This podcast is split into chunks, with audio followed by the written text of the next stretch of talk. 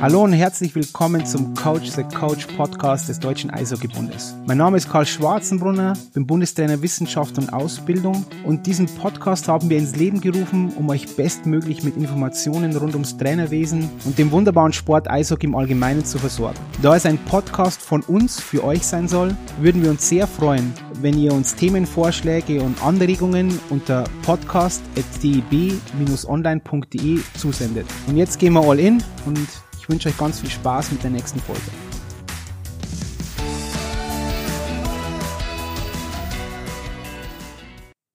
Hallo und herzlich willkommen zu einer neuen Folge des DEB Podcastes Coach the Coach. Heute mit dem Hannes Gäsbauer. Hannes ist Bundestrainer Wissenschaft und Bildung beim Badmintonverband. Ähm, wir werden uns sicher noch besser kennenlernen. Also ich kenne Hannes schon gut, aber ihr alle da draußen werdet den Hannes noch besser kennenlernen. Deswegen hallo Hannes, hallo, geht's dir gut? Alles okay? Hallo Karl, Servus. Ja, mir geht's gut. Freut mich dabei zu sein und mal die Schnittstellen unserer Sportarten zu erörtern. Ja, ich freue mich. Ein riesengroßes Kino heute. Wo, wo erwische ich dich gerade, Hannes? Wo bist du? Ich sitze in, in Saarbrücken am Bundesstützpunkt äh, in meinem Büro. In deinem Büro. Hannes, du bist an sich ja, bist du genau das Pendant von mir in anderen Sportarten, nämlich beim Badminton. Ist auch okay Sportart. Wir haben mal vor kurzem miteinander gespielt. Ich habe da kurz gezeigt, was möglich ist beim Badminton. Und ähm, Erzähl mal, wie du, du warst ja aktiver Spieler. Wie war dein Werdegang? Wie bist du zur, zum Bundestrainer Wissenschaft und Bildung geworden beim Deutschen Badmintonverband? Ja, ich bin tatsächlich ein Kind der Sportart, äh, habe in einem kleinen Verein in der Oberpfalz in Bayern angefangen Badminton zu spielen. Da komme ich auch her.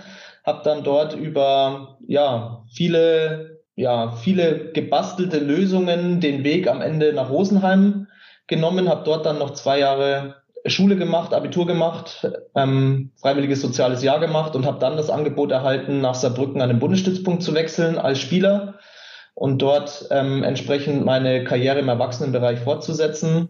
Habe das dann auch gemacht. Das war vor fast 15 Jahren und ja, habe dann dort auch angefangen zu studieren in Saarbrücken hier, Sportwissenschaft und BWL und habe dann ähm, 2013 meine Karriere als Spieler beendet und stand da auch zu dem Zeitpunkt vom Berufseinstieg und habe dann ein sehr gutes Angebot aus der IT-Branche erhalten.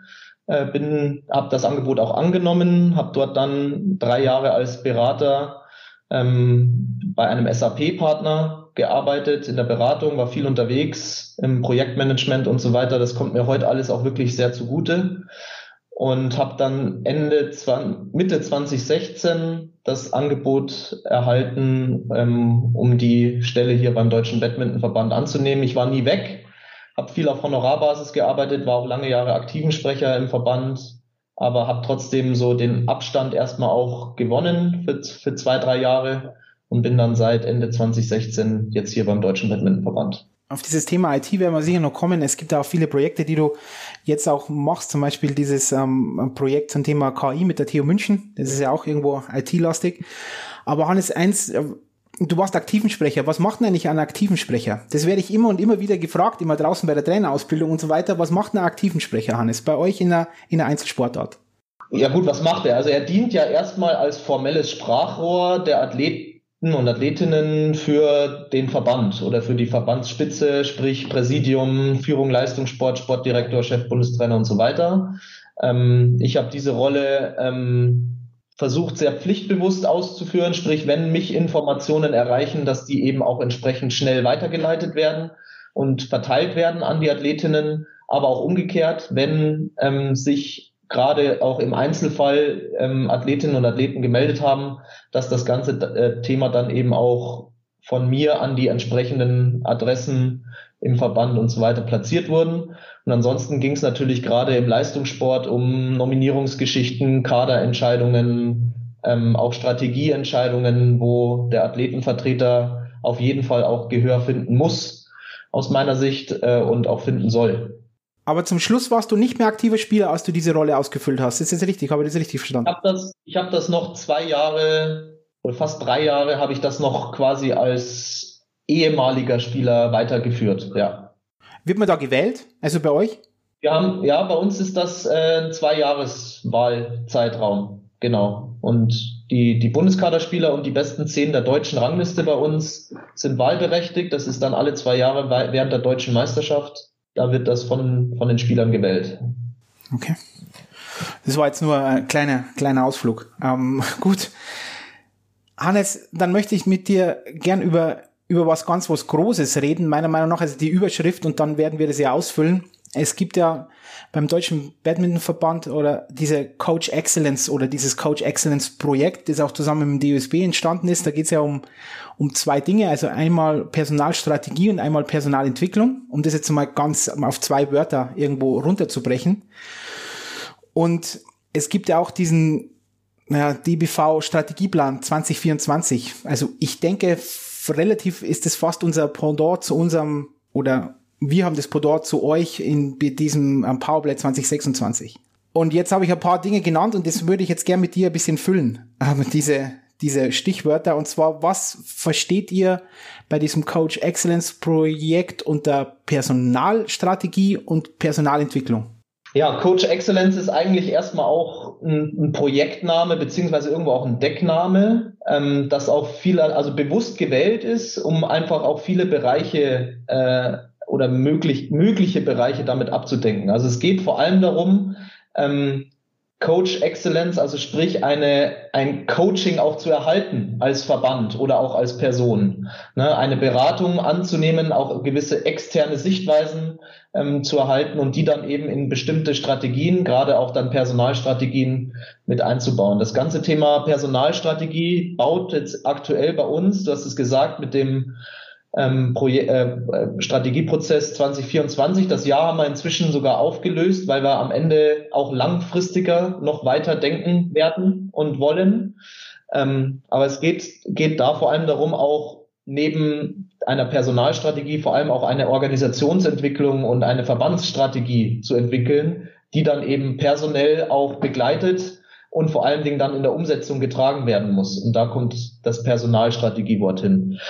Der, der andere Bereich, der betrifft jetzt natürlich insbesondere Trainerinnen und Trainer, also Coaches, auch im Sinne Coach Excellence. Also wir, wir wollen am Ende irgendwo ähm, Richtung, ja, den exzellenten Trainer oder die exzellente Trainerin kommen. Da, das ist am Ende ähm, auch ein sehr, sehr, sehr großes Wort, sehr, sehr, sehr hoch gehangen.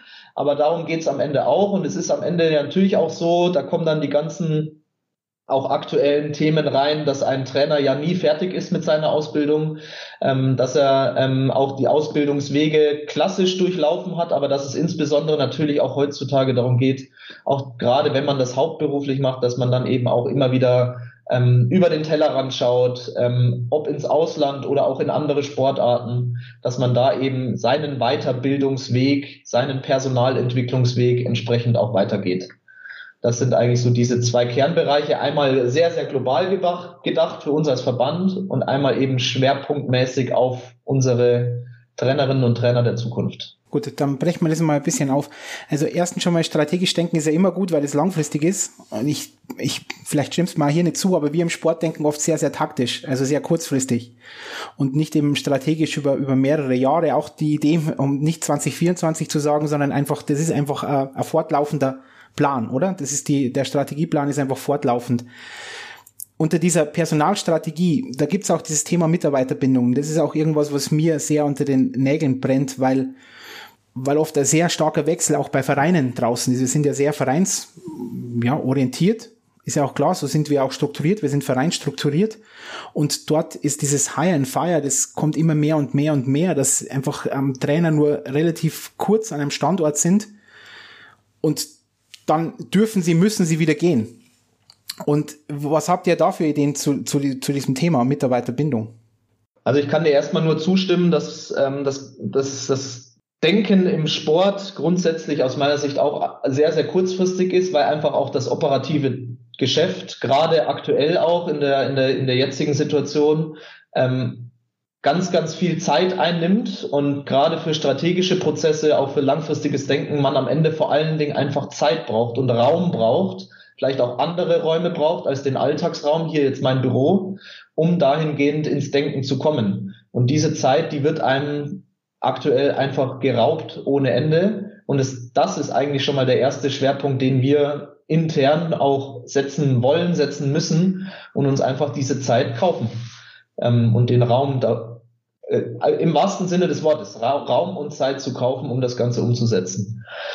Mitarbeiterbindung bei uns ein Unterschied ist, dass wir ähm, zwischen Vereinen und Spitzenverband die Landesverbände haben, die bei uns eine sehr, sehr wichtige und zentrale Rolle einnehmen, als irgendwo auch ähm, Individualsportart. Ne? Da kommen wir vielleicht auch später nochmal da, dann dazu. Ähm, aber da findet ganz viel auch gerade im Nachwuchsbereich Entwicklung statt. Ne? Also mit dem zentralen System der Bundesstützpunkte, dem darunter geordnet sind die Nachwuchsstützpunkte äh, und so weiter. Und das ist am Ende auch das, wo wir dann auch in der Personalentwicklung neben den äh, eigenen Mitarbeitern auch an die Landestrainerinnen und Trainer, an die Mitarbeiter in den Landesverbänden denken, ähm, um sie entsprechend auch weiterzuentwickeln, um sich zu vernetzen, auszutauschen und so weiter. Und ähm, wir sind da auf einem Gerüst oder in einem Gerüst unterwegs, das natürlich irgendwo aufgrund der wenigen handelnden Personen auch irgendwo wackelt. Ne? Also sprich, wenn uns Leute verlassen, ähm, gerade auch teilweise, wenn sie die Sportart verlassen, was uns natürlich sehr weh tut, aber dann, dann ist das auf einer sehr hohen personalisierten, auf einem sehr hohen personalisierten Gerüst gebaut. Und deswegen müssen wir schauen, dass wir ähm, nicht nur neue Trainerinnen, Trainer, Mitarbeiter, Leute, Personen gewinnen, sondern auch die, die wir haben, bestmöglich darin unterstützen, dass wir sie möglichst lange auch an unsere Systeme an unsere Sportart binden. Ja, ich kann dem einfach nur zustimmen. Ich möchte ein paar Dinge vielleicht noch weiter ausführen und oder größer fassen, auch bei uns beim Deutschen Eishockeybund oder, oder aufs, generell auf die Sportarten. Es ist einfach so, dass, dass wir beide jetzt, weil das können, hört sich ja vielleicht manchmal noch von außen immer an, als wir beide ein bisschen naiv wären und so, ja, wir müssen Zeit kaufen, kontemplative Zeit und solche Sachen. Das höre ich auch oft, dass er gesagt wird, ja, Karl, ja, ja, es hört sich alles schön an. Aber ich, ich muss einfach sagen, man hätte es nicht besser sagen können, diese Zeit müssen wir uns kaufen. Ja, die müssen wir uns rausnehmen, um auch wirklich dann besser zu werden. Und ich denke, dass uns beiden bewusst ist, dass mit ehrenamtlichen Mitarbeitern in Vereinen und so weiter, die einen Hauptberuf, einen Brotberuf nachgehen und dann abends noch alles tun, um den, den Verein bestmöglich zu entwickeln. Das ist absolut klar. Nur dann muss es auch bei uns zum Beispiel bei den Vereinen so sein, dass die die Präsidenten und die Ehrenamtlichen auch dann dem Hauptamt, das ja oft sehr oft existiert, auch dem Hauptamt einfach auch dieses Vertrauen geben und, und auch diese Zeit für kontemplative, für kontemplative Räume, um dann nachdenken zu können und nicht glauben, dass sie ähm, von 40 Stunden, 38 Stunden in der Woche auf dem Eis stehen müssen oder bei euch auf der Platte, sondern eben auch Zeit brauchen für andere Dinge. Ich denke, das ist ganz, ganz wichtig. Also ich möchte, wollte es nur unterstreichen, was du sagtest, ja, Hannes. Ja, und äh, also dass das herausfordernd ist, gerade auch wieder jetzt in der aktuellen Zeit, das ist, ist klar. Wir haben unseren Strategieprozess auch bewusst, deswegen wir sind Badminton genannt, ne, um eben ähm, auch gemeinsam diesen Weg zu bestreiten und vor allen Dingen auch, um letztlich auch die Kultur noch verstärkt in diese Richtung zu geben, äh, zu entwickeln. Also die, die Kultur auch der Zusammenarbeit vom Verein angefangen bis hin zum Spitzenverband, ähm, um eben dann auch ja in Sachen Effektivität der Zusammenarbeit, auch Effizienz der Zusammenarbeit, da letztlich dann uns zu entwickeln. Ne? Ja, Kultur. Sind wir wieder bei dem, bei diesem Thema, dass es einfach Kulturwandel ist.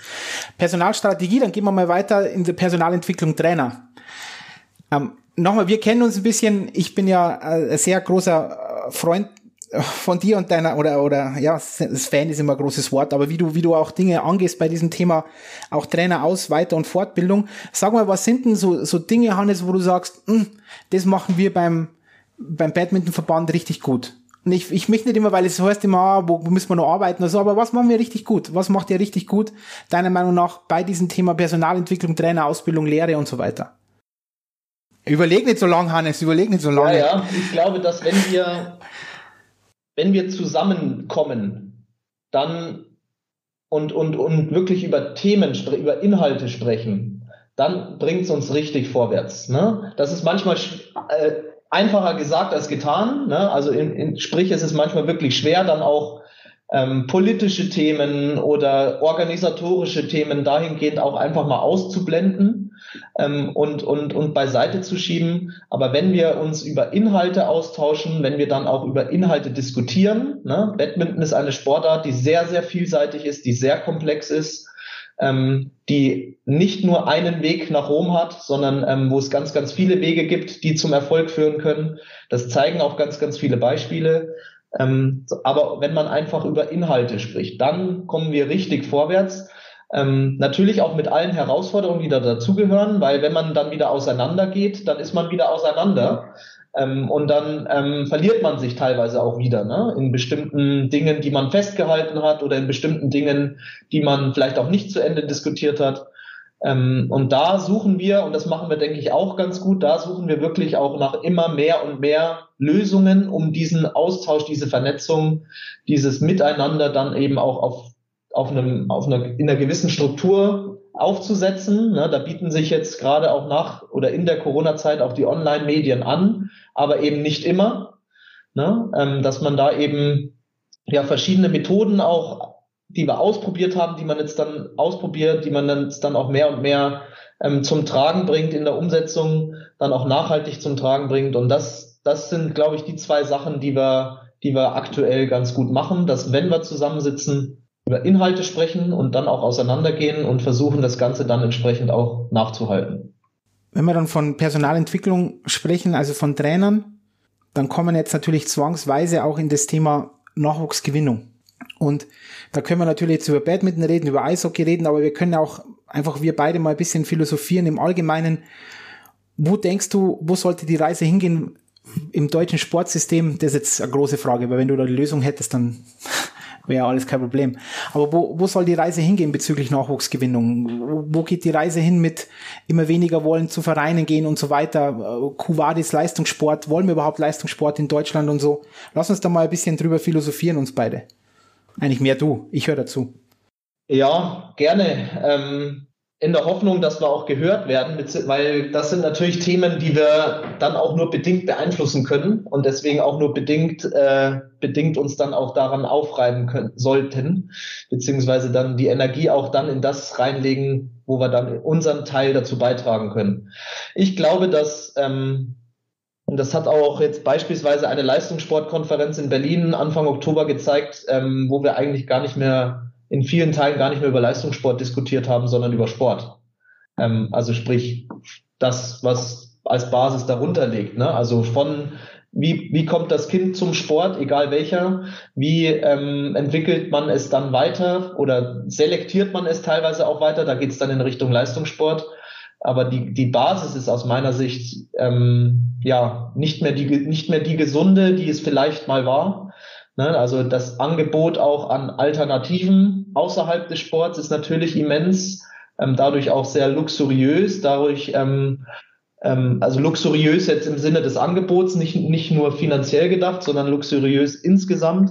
Dadurch kann man sich, kann man viel entscheiden und man kann natürlich auch schnell entscheiden, ja, macht mir heute keinen Spaß, mache ich was anderes. Und das sind natürlich ähm, nicht nur Symptome, sondern Ursachen auch, warum im Leistungssport, gerade auch im Nachwuchsleistungssport, die, die Dichte weniger wird ne? an, an Talenten, an, äh, an, an, wir nennen sie High Potentials, ähm, die man, die man versucht dann wirklich auch bis nach zu den Olympischen Spielen und zu, bis nach ganz nach oben zu führen.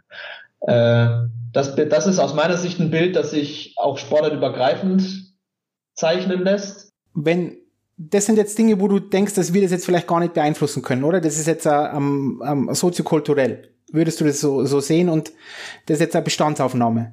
Aber wie, was, was können wir dann machen, Hannes, um, um die trotzdem diese Kinder auch für den Vereinssport zu begeistern, äh, in unsere Sportarten, an unsere Sportarten zu binden?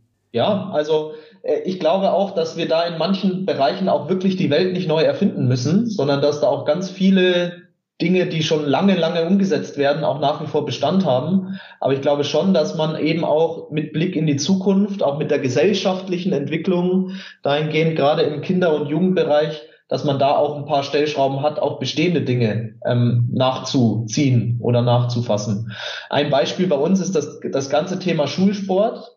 Badminton, Badminton ist eine Sportart, die in der Regel in jeder Schule mal im Lehrplan steht und mal ausprobiert wird, ähm, wo wir erstmal sagen müssen als Sportart, hey, das Potenzial, das wir eigentlich haben, ist ja eigentlich riesig. jedes, jedes Kind wird, ähm, kommt mit einem Schläger, mit einem Federball mal in Berührung. Und wenn es auch nur Federball spielt, ähm, kommt es mit unserer Sportart in Berührung. Ähm, es gibt dort ja eigentlich ein weltweit anerkanntes und auch von unserer Seite, von meiner Seite insbesondere auch für sehr, sehr gut empfundenes Programm. Es nennt sich Shuttle Time das aber in Deutschland ähm, flächendeckend eigentlich gar nicht präsent ist, wo man dann an auch mit Lehrplangestaltern, mit Kultusministerien und so weiter in den Austausch gehen muss und auch scheitert in der Umsetzung, aber wo man eigentlich sagen könnte, hey, eigentlich könnten wir mit diesem Programm eine sehr hochwertige Lehrerausbildung und eine sehr hochwertige Zusammenfassung unserer Sportart für die Schule bereitstellen. Machen wir auch, also wir sind da auch dran, aber es gibt jetzt ein paar Stellschrauben, an denen wir wirklich jetzt dann auch nochmal nachziehen wollen, um das Ganze wirklich ähm, dann in die Breite zu bringen. Ne? Also das ist ein Programm, das hat zig Unterrichtsbeispiele ausgearbeitet, das, was Lehrer haben wollen. Ähm, oder was sie auch brauchen, um es dann umzusetzen, auch in der Kürze der Zeit ihrer Ausbildung, die Sportart dann auch kennenzulernen, aber sie dann auch nutzen zu können, dass wir in dem Bereich wirklich Gas geben müssen. Und das ist ein, ein Ding, was da sind wir wieder bei Wir sind Badminton, dass wir nicht, nicht im Spitzenverband lösen, dass wir auch nicht im Landesverband lösen, sondern dass wir gemeinsam mit allen dann eben bis in die Region, in die Stadt, in den Verein oder die entsprechende Schule oder Schulen dann auch ähm, ja, runterbrechen müssen. Ja, also dieses, der erste Punkt schon mal, ich glaube auch, dass es sehr, sehr wichtig ist, bestehende Dinge, die wir machen, einfach auch immer wieder zu unterstreichen. Das ist gut, ja. Das muss man machen. Soll man machen, weiterhin machen, man muss hartnäckig bleiben. Das zweite in die Schulen zu tragen, das ist auch ein wichtiger Punkt. Wir machen jetzt mit Teamsport Deutschland gerade so ein Projekt Motorik, wo eben Eishockey und, und so weiter auch vertreten ist.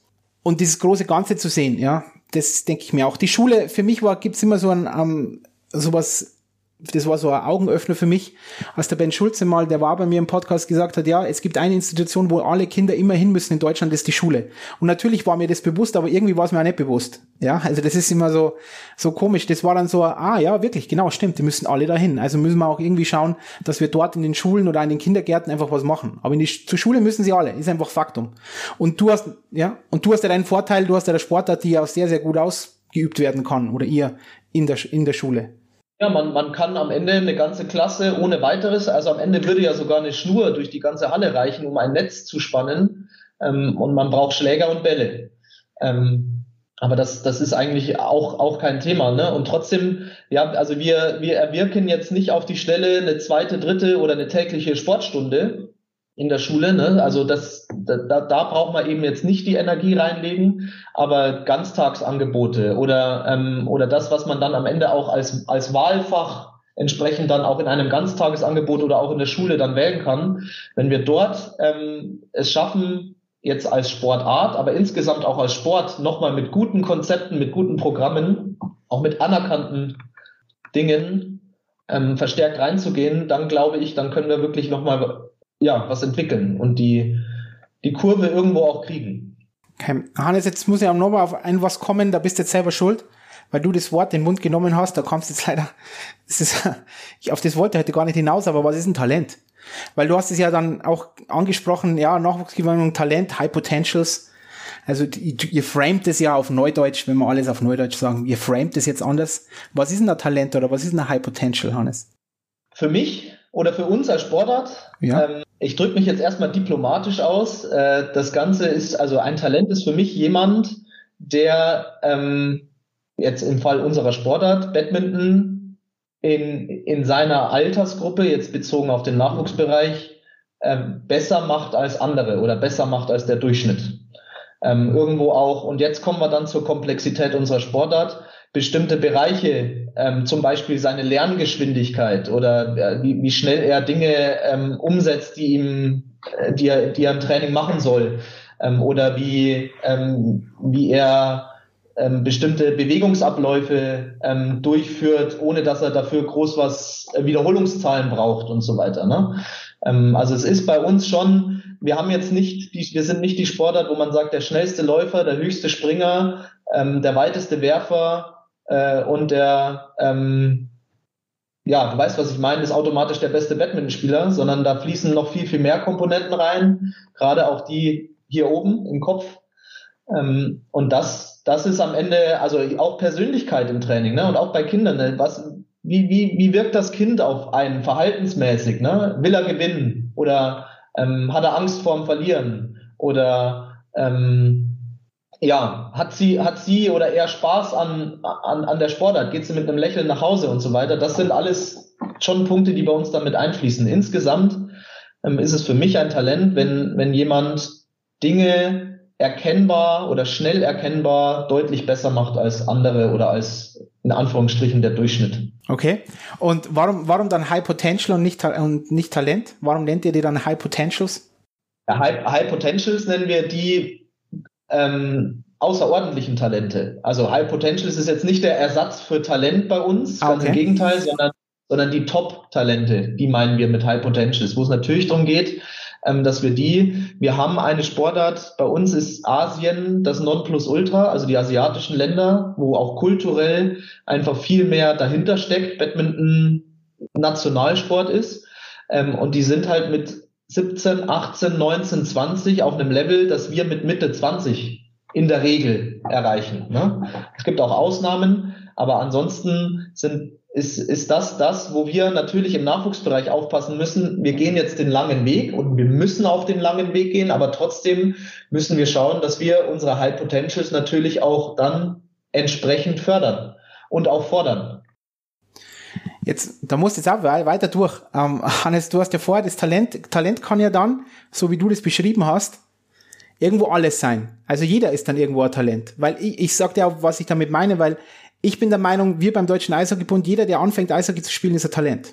Ja, das hört sich jetzt immer vielleicht komplett ähm, ähm, New Age an oder so und esoterisch. Aber grundsätzlich ist ja alles, was du jetzt gesagt hast, entweder er kann schneller springen, könnte sein, dass er macht irgendwas besser wie anderer. Er könnte schneller sein im Kopf, er könnte einen größeren Siegeswillen haben, er könnte besser ins Mannschaftsgefüge passen und so weiter. Das hast du jetzt eigentlich auch beschrieben. Also ist ja irgendwo jeder Talent.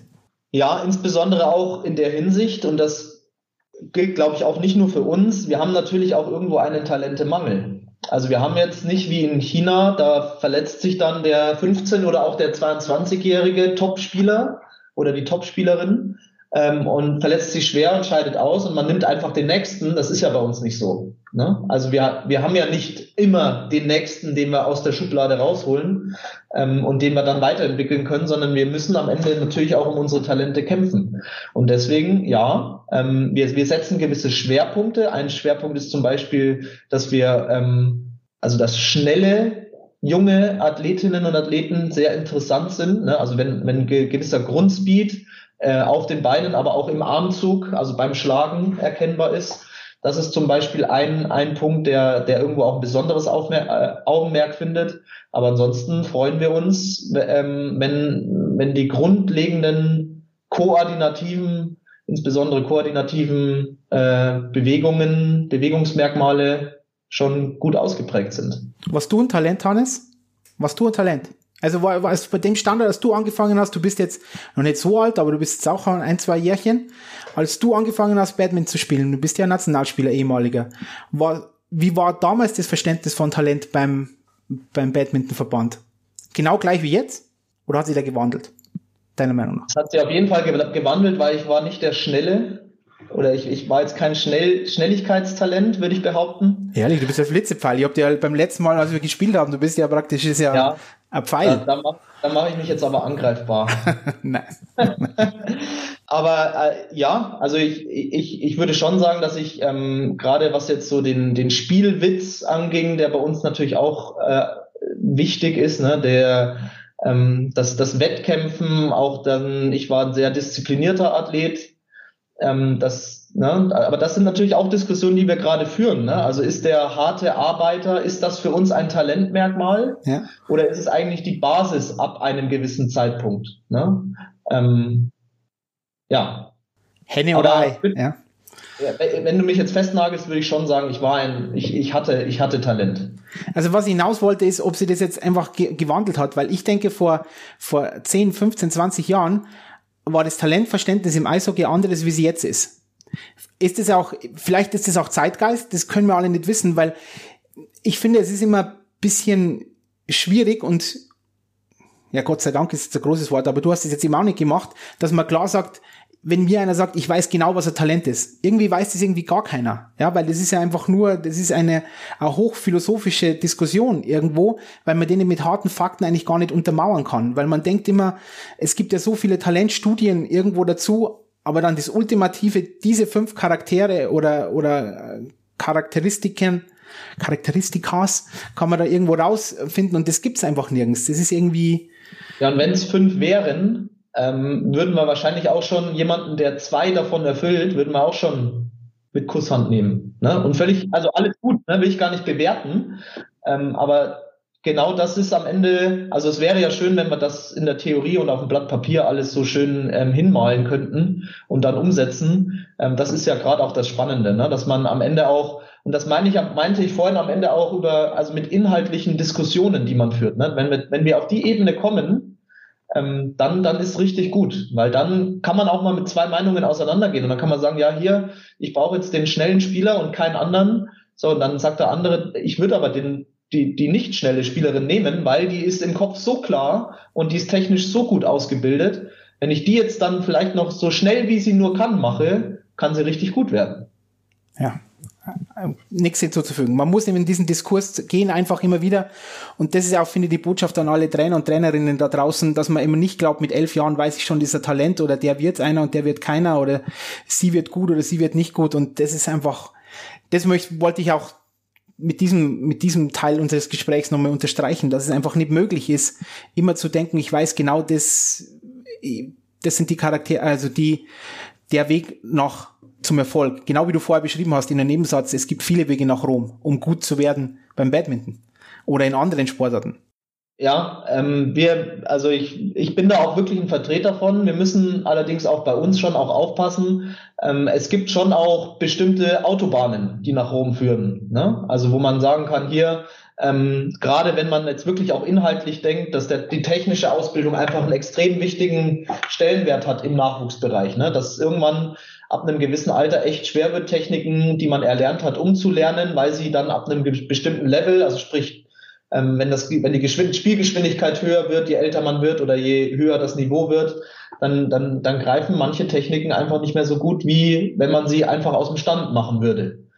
Ähm, Schlagtechniken oder Lauftechniken. Und das ist am Ende eine, eine Komplexität, der wir auch wirklich auch mit einer dringend, methodisch vor allen Dingen, mit einer gewissen Einfachheit entgegnen müssen. Das ist auch ein Punkt. Ne? Also ähm, wir hatten jetzt vor ein paar Wochen B-Trainer-Ausbildungsprüfungswochenende, wo wir ganz viel in der Praxis auch gemacht haben, wo ganz viel, äh, ganz viele, sage ich jetzt mal, theoretische Ansätze versucht waren, in die Praxis umzusetzen, aber sehr kompliziert gedacht wird.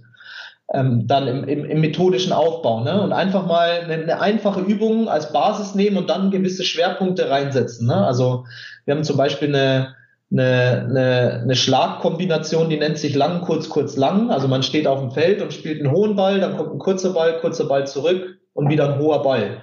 Also klingt ganz einfach erstmal, ne? Und ähm, ist auch eine einfache Übung. Wenn ich dieser Übung aber bestimmte äh, besti bestimmte Regeln oder bestimmte Reize, bestimmte Aufgaben mit Schwerpunkte mit reingebe, zum Beispiel machen wir das auf dem halben Feld oder auf dem ganzen Feld, machen wir das als Einzel oder als Doppel, machen wir das mit, ähm, mit bestimmten anderen komplexen Regeln, ohne Vorderfeld oder ohne Hinterfeld. Du kennst jetzt die Markierungen durch unser, durch unsere Trainingseinheit, die wir hatten aber dass man, dass man da über einfache Möglichkeiten bestimmte Schwerpunkte setzt, ohne dass man jetzt direkt alles verkompliziert, ne? sondern dass man es grundlegend aufeinander aufbaut. Und das ist am Ende auch ein, ein kulturelles Ding mal wieder, dass man da ähm, wirklich, also ich rede eigentlich nicht mehr vom Kulturwandel, sondern Kulturentwicklung, ähm, ohne dass sie jemals aufhört.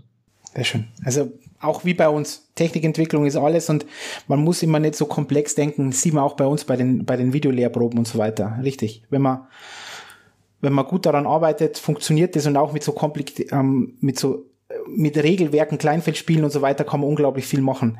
Jetzt möchte ja, ich den, also ja, Entschuldigung, Hannes. Ein Satz noch dazu, weil ja, das ist auch ein super Beispiel, da wo wir echt gute Erfahrungen gesammelt haben mit dem Thema Video-Lehrproben und Feedback und so weiter. Ne? Ähm, also ich gebe immer den Tipp, seid wirklich zufrieden mit eurem Produkt, wenn ihr ein Video hochladet. Habt das euch mal angeschaut? Ähm, wisst ihr, was ihr da eigentlich gemacht habt? wie ihr es gemacht habt und vor allen Dingen auch, warum ihr es gemacht habt. Ähm, also wirklich auch so eine Art von, von Stolz auch auf dieses Produkt zu entwickeln. Ne? Ähm, wir versuchen das natürlich auch ein bisschen zu unterstützen mit möglichen Veröffentlichungen und so weiter. Aber das ist eigentlich eine super Methode, um wirklich auch ähm, ja, für den Aha-Effekt oder für das Klicken im Kopf dann entsprechend zu sorgen. Absolut, das ist ein sehr, sehr guter Einwand. Vielleicht eine kurze Geschichte da bei uns bei der, bei der Videolehrprobe, als ich das erste Jahr gemacht habe, dann haben sie das halt hochgeladen und so weiter, war okay.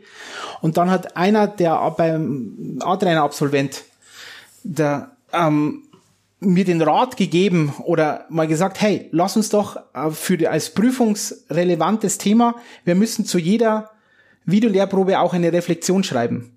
Und das war ein großer, das hat wirklich sehr viel verändert. Die müssen einfach eben genau ihr Videoprodukt anschauen, müssen eine Reflexion schreiben, okay, was war gut, was war weniger gut, ähm, wo könnte ich vielleicht war das auch wirklich eine richtig gute Einheit oder wo, wo könnte ich noch an mir arbeiten? Und genau aus dem, wie du sagst, das ist ein Produkt, mit dem ich, auf das ich stolz sein kann, um das einmal ganz pathetisch zu sagen. Und das lade ich hoch und nicht einfach nur, ich habe es gefilmt und dann ist dir egal, was passiert. Genau wie du, wie du sagst, Hannes, ja. Und dieses Reflexionsschreiben war groß.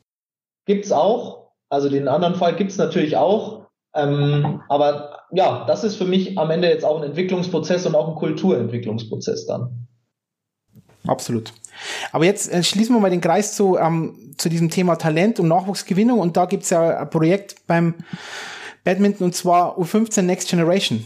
Erzähl mal da ein bisschen. Das ist so ein Service-BISP-Forschungsprojekt.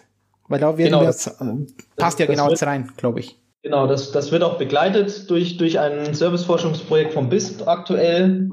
Ähm, wir haben ähm, vor, das war eigentlich ja so der, der erste Austausch diesbezüglich fand im ersten Lockdown. Also hätte auch ohne Lockdown ähm, stattgefunden, aber so im März 2020 so der Austausch Nachwuchsleistungssport, Konzept Nachwuchsleistungssportstrategie ähm, für die nächsten Jahre gemeinsam mit den Landesverbänden als zentrale Begleiter des Nachwuchsleistungssports bei uns.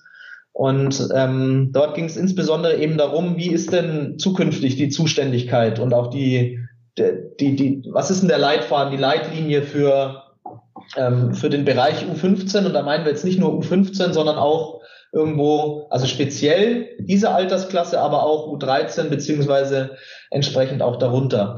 Und das war dann ein, ein längerer Prozess und aus diesem Prozess heraus ist dann eben dieses Next Generation U15 Projekt entstanden, das jetzt seit ja, äh, einem guten Jahr, würde ich sagen, Anfang 2021 ging das dann los, ähm, seit einem guten Jahr läuft und wo wir wirklich ähm, in einer größeren Runde. Also da, da sind, ähm, wir sind dort ein Steuerungsteam, eben auch äh, extern begleitet, unter anderem ich sitze noch drin, ähm, aber eben auch ein, ein Projekttrainerinnen-Team, wo wir wirklich ähm, Trainerinnen aus dem Spitzenverband, aus den Landesverbänden, aber auch aus Vereinen zusammengezogen haben, eine Gruppe gebildet haben, ähm, die jetzt eben dort auch gemeinsam versucht, ein, ein Konzept der Zukunft zu entwickeln, Maßnahmen zu generieren, wie dieses Konzept umgesetzt werden soll, mit Lehrgängen, mit internationalen wie auch nationalen Turnierformaten, mit ähm, aber auch darüber hinaus Möglichkeiten, komme ich gleich dazu noch, was wir schon gemacht haben.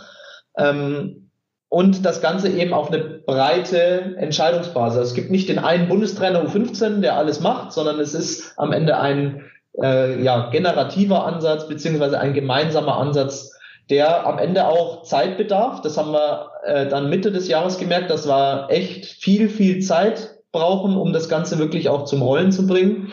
Da sind wir jetzt auch ein bisschen weitergekommen. Und das Ganze steht schon auch, und da kommt das BISP-Projekt auch ins Spiel, unter dem Deckmantel äh, Corona. Also jetzt, wie geht's weiter nach Corona, beziehungsweise eher auch, wie geht's weiter mit Corona? Was für Auswirkungen haben die letzten anderthalb Jahre auf die Athletinnen, auf die Trainer äh, und Trainerinnen, auf aber auch Eltern, Vereine, Verbände und so weiter gehabt. Ähm, da sind wir auch noch in einem Interviewprozess, um das Ganze auch auszuwerten, ähm, um das Ganze wirklich aber auch ja so ein bisschen zu antizipieren. Wie, wie, wie sieht's denn in zwei Jahren aus in U15 mit dem Klientel, nenne ich es jetzt mal, egal ob Spieler und Spielerinnen oder Trainer oder, oder Eltern und so weiter, wie sieht's denn in fünf Jahren aus? ähm, was, was, was müssen wir denn auch als Verband oder als Organisation oder als organisierter Sport entsprechend tun, um den Entwicklungen auch gerecht zu werden und, und sie zu äh, antizipieren. Und ja, eine zentrale Sache, die wir da machen, ist eben, dass wir versuchen, die Trainerausbildung und die Spielerausbildung noch enger zu verzahnen. Durch Maßnahmen, aber auch durch so eine Art roten Faden, wo wir sagen, okay, unser Schwerpunkt in U15 ist der Bereich Technik zum Beispiel ähm, oder ist der Bereich Taktik. Ähm, heißt jetzt nicht, dass wir die anderen Bereiche einfach außen vor lassen, ähm, aber dass wir da natürlich sagen, okay, wir wollen jetzt mal ein Jahr in der Altersklasse U15 mit diesem Schwerpunkt durchgehen und danach evaluieren wir den und setzen ihn anders oder setzen ihn weiter so, äh, um entsprechend auch, ähm, aber auch die Trainer und die Trainerin in den Vereinen, in den Verbänden am Mann und an der Frau entsprechend auch zu, zu erreichen, denn die sind am Ende natürlich auch neben den Spielern die entscheidenden handelnden Personen, die das Ganze dann auch entwickeln. Und nicht nur Leistungssport bezogen, sondern ähm, also nicht nur die Talente dann formen, sondern auch die, die ja, sie erstmal zu Talenten zu machen, also sprich bei der Sportart zu halten. Ja, da auch eine Form von nicht Mitarbeiterbindung, aber Mitgliederbindung. Ne? Also ich kann nur sagen, Hannes, also diese Verzahnung Ausbildung und Trainerausbildung und Ausbildung der Spieler und Spielerinnen ist, denke ich, enorm wichtig und wir machen das jetzt auch schon ein bisschen länger, eben wo wir sagen, okay, es gibt einfach Schwerpunkte und die bauen wir was man immer sieht in der Weltstandsanalyse, um das jetzt dieses große Wort zu bemühen, was die Bundestrainer sehen, dann eben auch ganz schwerpunktmäßig in der Trainerausbildung nochmal eben einen kurzen Push zu geben. Genau wie du jetzt gesagt hast, ja, dass man immer sagt, man vergisst ja nicht alles andere. Man macht da nicht nur Zweikampf oder man macht nicht nur, nur Passen zum Beispiel. Das ist bei uns ein Riesenthema gerade. Aber auf alle Fälle geht man macht man da, setzt man da Schwerpunkte auch in der, in den, in den Videolehrproben-Themen und so weiter, dass wir sowas dann auch in die Vereine hineintragen.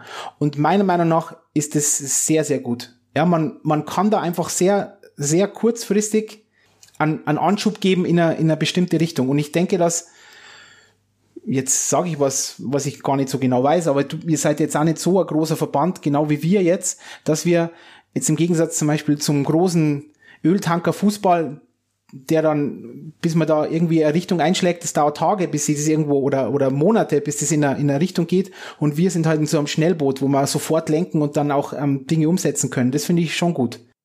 Ja, in einem Schnellboot sind wir noch nicht, meiner Meinung nach, aber wir sind auf, also wir, wir wollen dorthin ähm, und wir, wir sind am Ende natürlich auch, also wir, wir haben schon auch unsere auch nicht so guten Erfahrungen gemacht, wenn man sagt, okay, wir, wir machen jetzt Technik so und so und dann wird's einfach blind so gemacht, in Anführungsstrichen blind. Ne?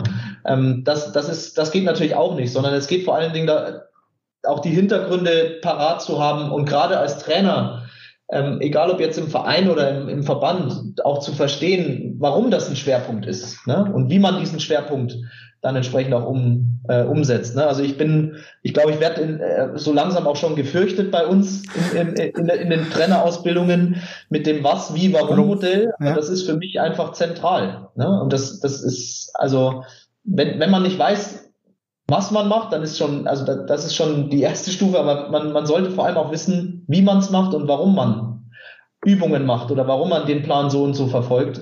Ähm, das ist am Ende sehr global, aber absolut grundle grundlegend für mich. Ja, die grundlegende Sache, auch, auch, auch wieder, da sind wir auch absolut einfach so d'accord, weil bei der Trainerausbildung am Anfang war, da sind wir wieder bei diesem, ähm, sage ich mal, ja, Entwicklung von, von einem gewissen Narrativ oder von einer, einer Kultur. Am Anfang Trainerausbildung kam, war immer die Frage, ähm, ja, kriegen wir dann so einen riesen Übungskatalog und das läuft.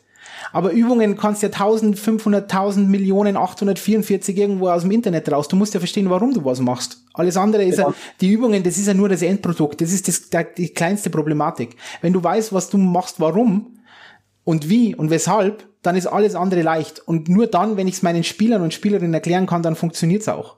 Denke ich. Und, und absolut. Und trotzdem brauchen wir diesen Übungskatalog und auch einen weiterentwickelten Übungskatalog, um inspiriert zu werden, um am Ende aber auch ähm, ja mal mal auch andere andere Übungen oder andere Beispiele zu sehen. Ähm, heißt nicht, dass dieser Übungskatalog gestrichen ist und es gibt ihn nicht, sondern ähm, überlegt euch selber was, aber habt das was wie warum im Kopf. Das ist auch nicht der Weg, ne? sondern es ist beides. Das ist lustig übrigens, weil ich dachte am Anfang, also als ich noch jung war, ich dachte immer, dass es genau der Weg ist, egal, Übungskatalog braucht kein Mensch mehr, sondern, und jetzt, da bin ich auch geläutert worden. Und jetzt sehe ich es genau wie du, Hannes, dass es beides, es, es, das eine schließt das andere nicht aus. Ja. Und das war mir früher, da war ich ganz hart, äh, wirklich, da war ich hardcore. Also da habe ich, nein, Übungen, das ist mir ein Scheiß, braucht ihr nicht. Und ihr braucht nur es gibt nur Verstehen und dann macht alles selber. Aber ja. das ist halt auch nicht die Lebensrealitäten ähm, manchmal. Und jetzt habe ich immer so dieses Beispiel, wo ich immer sage, wenn du am Anfang zu kochen, kochst du ja auch nach einem Rezeptbuch. Und dann wirst du besser, dann machst vielleicht ein oder zwei ähm, Zutaten veränderst du und irgendwann bist du dann so gut, dann machst du dein Drei-Gänge-Menü einfach so, weil du es einfach gut kannst. Aber um die, um in die eine Stufe zu kommen, kann man ja am Anfang mit Rezepten kochen, ist ja kein Problem. Also ja, aber trotzdem muss ich ein paar Dinge dann eben verstehen. Ich muss trotzdem irgendwo wissen, okay, wo ist mein Mail und, und, und, und die ganzen Sachen. Ja, also ich war ein ganz großer Verfechter, das gar nicht zu machen und da habe ich auch, auch ich hoffe, dass ich dazugelernt habe, dass das eine das andere nicht ausschließt und dass das wichtig ist und wäre gut gewesen, wenn ich das schon von Anfang an so gesehen hätte wie du, Hannes, ja, aber ja, ich, also für, mich war das, für mich war das auch ein Prozess, aber du weißt, Karl, bei uns ist das schon lang her. Ne?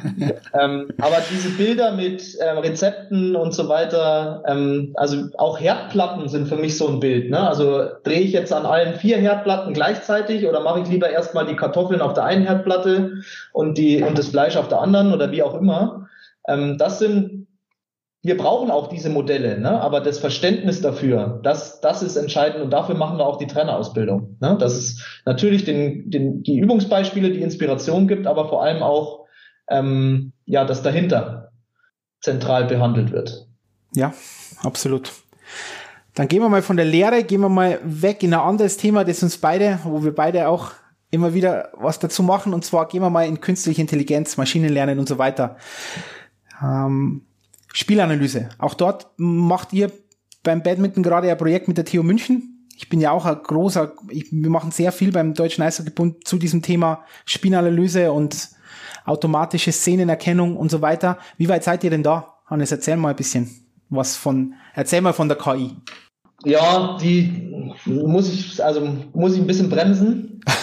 ähm, aber das liegt, das liegt auch an uns, also an uns der Sportart, meine ich. Ähm, weil wir am Ende, ähm, ja, also grundsätzlich geht es uns darum, dass wir natürlich extrem viel von der eigenen Analyse wie auch der Gegneranalyse profitieren können. Das zeigt auch äh, am Ende, zeigen auch unsere Aufwände, die wir da drin betreiben, also von Trainerseite wie auch von Analyseseite.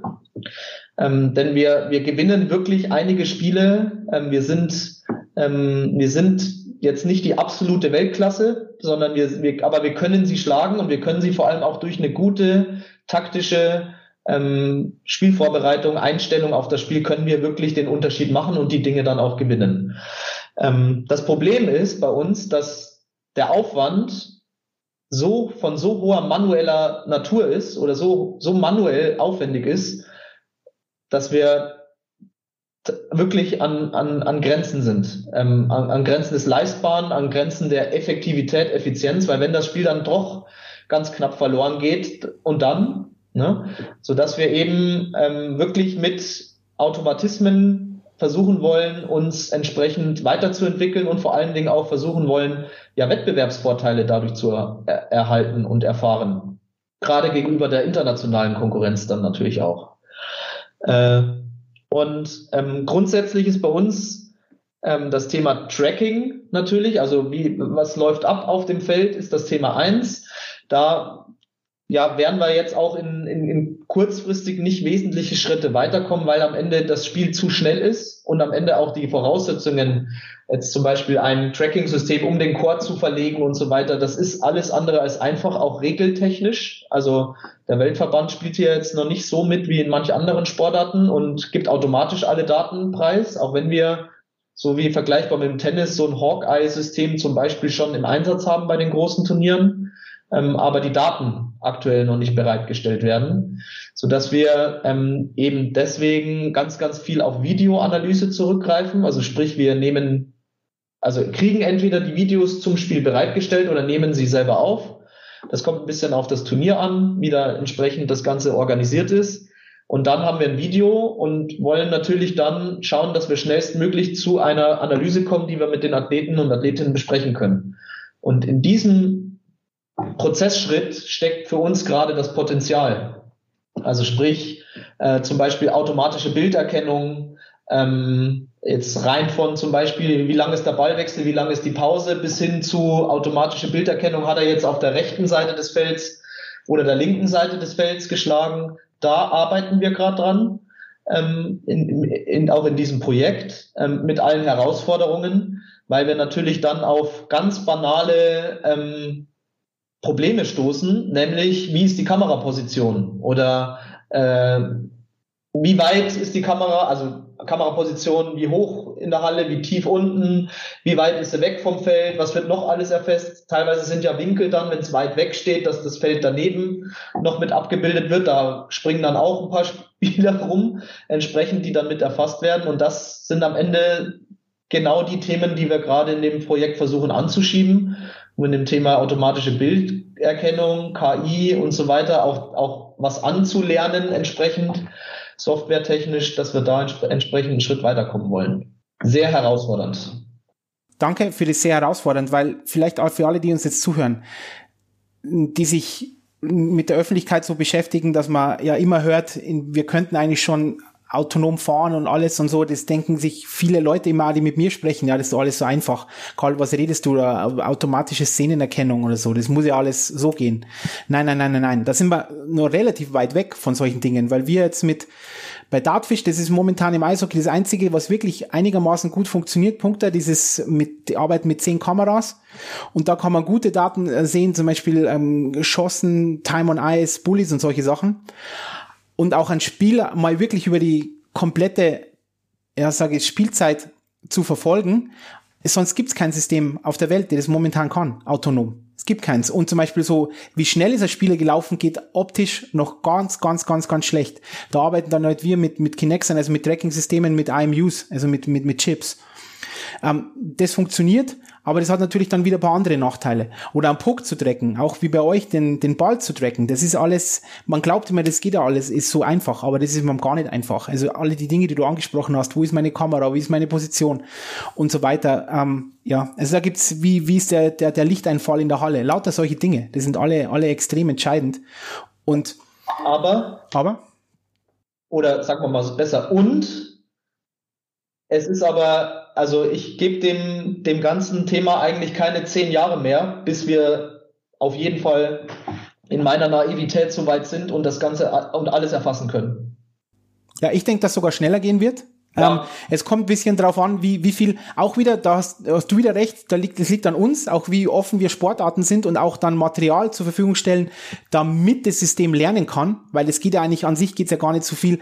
KI ist ja immer so, so Mülleimer-Terminologie, sondern es geht ja bei uns eigentlich viel um Maschines, äh, maschinelles Lernen. Ja, das muss einfach lernen, ah, okay, das ist jetzt bei, bei, bei uns diese neutrale Zone Rush oder bei euch ist das ist jetzt der XYZ Ballwechsel und das ist ein Überkopf oder das ist ein Smash oder weiß ich nicht, irgend sowas halt. Und da müssen wir ihnen die, das Material geben. Ja, das ist, gehört ja auch dazu um, um, um das Ganze ähm, lernen zu lassen. Aber ja, das ist, das wird spannend, weil eben, ich denke, Johannes, auch bei euch, nur vielleicht zum Verständnis nochmal. Wenn du jetzt sagst, in diesem Spannungsfeld zwischen ihr habt das Video, dann müsst ihr sie taktisch vorbereiten. Wie, wie schaut so ein Spieltag aus bei euch im, im Alltag? Also wie viele Spiele habe ich an einem Tag in, in so einem Turnier? Weil ich, da muss, ich werde nicht nur ein einziges Spiel haben, denke ich mir mal. Ja, also ich, ich bin ja hier auch am Bundesstützpunkt und kriege da natürlich jetzt insbesondere auch die, ähm, die Erwachsenen und die, die, die Top-Spielerinnen und Spieler jetzt im Erwachsenenbereich ja. bei uns auch sehr viel mit. Ähm, das hängt natürlich von der Anzahl der Disziplinen ab. Also wir, wir unterscheiden bei uns zwischen Einzel- und Doppelspielern und Spielerinnen und die Doppel ähm, spielen in der Regel auch noch mixed zusammen, also sind dann bei zwei Disziplinen. Und jetzt bei den Top-Turnieren ist es in der Regel ein Spiel pro Disziplin pro Tag. Mhm. Ähm, bei jetzt, sage ich mal so europäischen, also so, so ein bisschen untergeordneten Turnieren, ähm, nenne es Europacup, zum Beispiel, äh, also gibt, heißt nicht so, aber so kann man es vergleichen, sind es auch mal zwei Spiele pro Tag oder sogar drei Spiele, maximal drei Spiele pro Tag pro Disziplin, wo man dann, wenn man dann ähm, ja, es geht in der Regel los mit, mit, mit Runde der letzten 32, teilweise Runde der letzten 64. Dann hast du, wenn du das gewonnen hast, Achtelfinale, Viertelfinale, Halbfinale, Finale. Entweder jeweils an einem Tag oder teilweise Finale ist eigentlich in der Regel an einem Tag, aber es gibt auch Turniere, da ist Viertelfinale und Halbfinale an einem Tag. Und das ist dann schon grenzwertig. Ähm, weil du natürlich dann, wenn du in die Richtung kommst, immer mehr auch in den Knochen hast, wie auch im Geist hast ähm, dich trotzdem dann vorbereiten musst und vor allen Dingen auch in der entsprechenden Spielvorbereitung extrem schnell sein musst. Wenn du teilweise drei Stunden später das nächste Spiel hast und aber gerne den Gegner, gegen den du jetzt spielst, aus dem Spiel davor ähm, noch analysiert haben willst, weil das ist am Ende das beste Spiel zur Spielvorbereitung. Das Spiel, das der Gegner direkt davor hatte, außer es war jetzt ein sehr klares Spiel, das er gespielt hat, dann können wir natürlich unsere Datenbanken entsprechend auch nochmal anschmeißen. Also das ist nämlich auch ein Unterschied zu uns, dass es einfach so schnell gehen muss. Bei uns in Turnieren natürlich ist es auch so. Da haben wir dann auch mehrere Spiele, aber am nächsten Tag, da hat man zumindest ein, zwei Stunden Zeit, um das Material dann, weil wir machen ja alles Live-Tagging und so weiter. Aber das wäre auch, auch das Thema. Bei uns Spielanalyse, je mehr man automatisiert machen kann, desto weniger brauche ich einen, der oben sitzt und das dann einfach nur stumpf reinhämmert, sondern dann kann er sich noch mehr auf das Spiel konzentrieren und noch mehr den, den Trainer und Trainerin auf der Bank helfen. Ja. Genau, automatisiert und vor allen Dingen auch nutzbar gemacht werden. Das sind, das sind die zwei Punkte, an denen wir mit Nachdruck arbeiten und auch einfach schneller und besser werden wollen. Hannes, das ist also auch das erste Mal, dass ich das mache, aber das werden wir jetzt, da müssen wir durch. Normalerweise stelle ich immer nur eine Abschlussfrage, also wie die Zukunft aussieht, aber bei dir in deiner Doppelfunktion als Bundestrainer Wissenschaft und Bildung kriegst du natürlich jetzt zwei. Die erste, wo, wie denkst du, schaut die Trainerausbildung in zehn Jahren aus?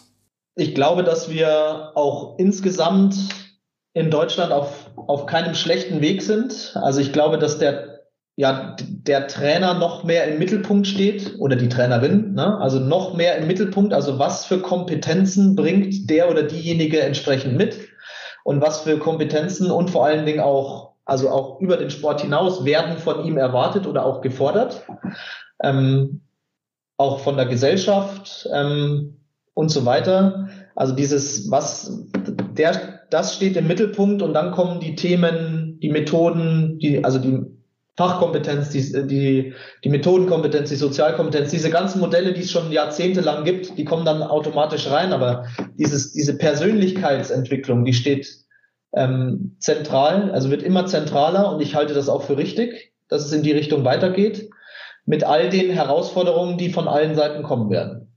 Also sportlich, gesellschaftsmäßig, auch die Konkurrenz der Sportarten, des Sports, aber auch insgesamt als gemeinsamer Sport gegenüber anderen kulturellen oder ähm, anderweitigen Angeboten, das, das wird, wird zu beobachten sein. Aber ansonsten halte ich diesen, dieses kompetenzorientierte halte ich für den richtigen Weg. Und jetzt machen wir das ganz große Kreuz. Wie schaut ein Leistungssport in Deutschland in zehn Jahren aus? Ja, verbunden mit der Hoffnung, dass sich da wirklich was, ähm, also wirklich ein, wirklich was ändert. Ne? Also viele kleine Prozesse laufen ja irgendwo, ne? aber also dass wirklich so einmal der Hebel umgeschaltet wird. Ich würde mir wünschen, dass wir in zehn Jahren eine Zusage haben für die Ausrichtung Olympischer Spiele, was uns wirklich helfen würde, ähm, um einfach diesen Stellenwert, diesen den Leistungssportgedanken wirklich auch nochmal zu befeuern und zwar richtig zu befeuern. Das wäre eigentlich so der zentrale Wunsch, dass das in zehn Jahren, dass wir da einen, einen, einen wirklich entscheidenden Schritt weiter sind mit allem, was dann damit verbunden ist und dass wir es geschafft haben, dass ja, jetzt, jetzt wünsche ich mir eigentlich nur Sachen, nur Sachen. Du wolltest ja wissen, wie es aussieht, ne? Nee, das, Aber, ja.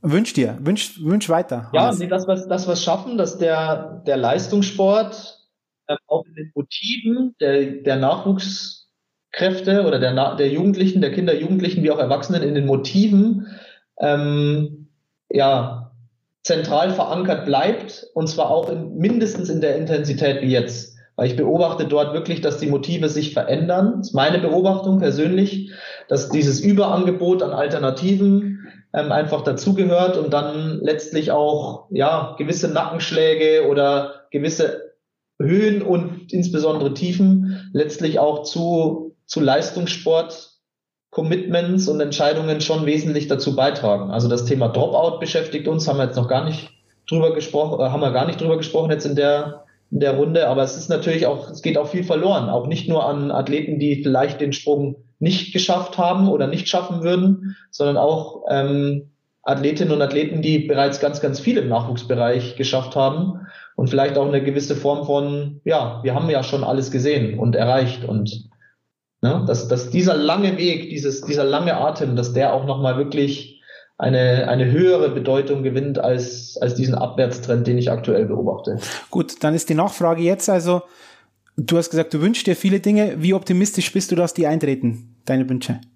Ich glaube da schon dran. Also äh, du hörst so ein, ein leichtes Aber drin, ja. ne? aber es ist, es ist für mich schon, also sonst würde ich diesen Job auch nicht machen und sonst würde ich diese Begeisterung, die ich selber in mir habe, auch nicht äh, versuchen zu teilen und weiterzutragen. Ich glaube schon dran, dass dies, also ich glaube an den hohen Wert des Leistungssports und Sports und des Sports insgesamt für die Gesellschaft und, und dass wir diesen Wert auch gemeinsam ähm, so platzieren oder oder so weitertragen, wie, wie, wie, es sich, wie wir es für nötig erachten und wie es sich gehört. Ich glaube da auch dran. Danke, Hannes. Danke für deine Zeit. War großes Kino. Danke. Es ist mir eine Ehre.